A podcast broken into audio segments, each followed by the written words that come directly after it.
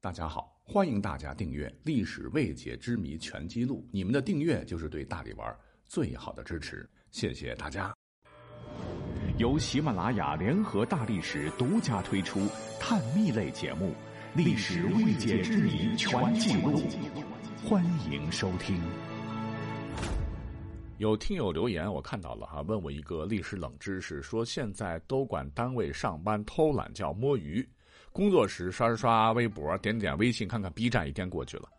甚至有人戏谑的说，每天认认真真的上班，那叫靠劳动换取报酬，摸鱼过一天才叫挣钱。可见“摸鱼”二字深入人心。所以爱较真的他特别想知道，为什么这种工作状态叫摸鱼？严肃的来回答哈，据考证，“摸鱼”二字来源于我们熟知的一个成语，唤作“浑水摸鱼”。原意是指在水中捉鱼。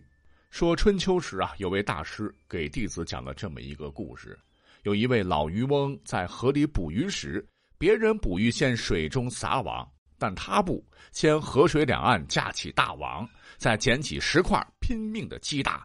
这河里的鱼被吓得是扑腾扑腾四处乱游，有的呢直接撞进了网中，很快就满载而归。可是有人觉得这样的方式不好，说你把水都搅浑了，充满了泥沙，你让大家怎么能吃到清水呢？渔夫却说不搅浑，鱼能跑到我网里吗？捞不着鱼，我可会饿死啊！这个故事讲的很朴素，意思是说水被弄浑浊了，鱼儿就会不知东西南北，然后是趁机下手，往往一鱼得手，以比喻趁混乱，以最小的代价谋取某种意外的利益。后来不是百家争鸣吗？浑水摸鱼，因为比较契合，被逐渐的应用到兵家，被当作三十六计之一来表述军事谋略。浑水是手段，摸鱼是目的。说两军大战时，要想方设法给对方制造内部混乱，趁其阴乱，利其弱而无主也，再趁机出击，消灭敌人。那我也看到呀，有不少的军事书籍都会引用到唐朝开元年间名将张守珪的战例，说当年附庸的契丹人叛乱，威胁边疆，张守珪呢为唐幽州节度使，积极组织防御。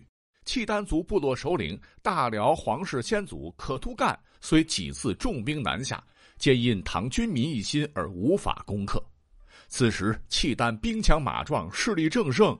契丹不想就此罢兵，但久攻不破，士气必定大损。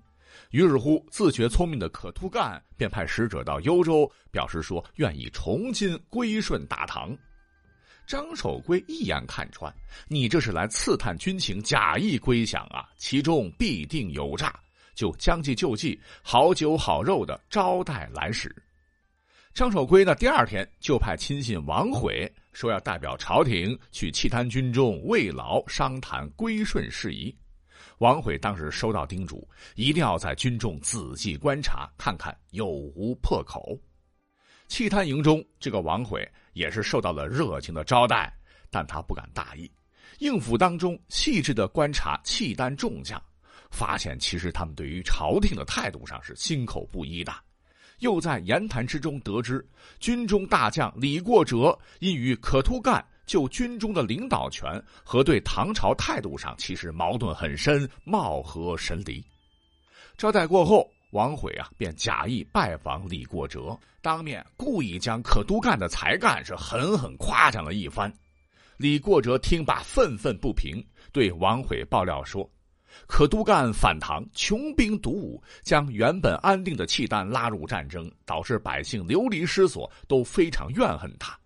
他还坦诚地说，可都干已向唐朝此地突厥借兵求和，只是托辞，不久就要攻打幽州。